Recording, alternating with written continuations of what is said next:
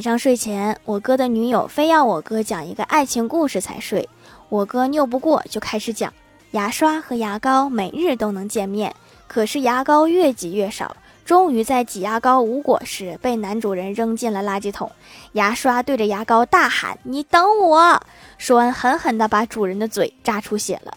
终于，破牙刷也被主人扔进了垃圾桶里。牙刷和牙膏终于可以日日相见。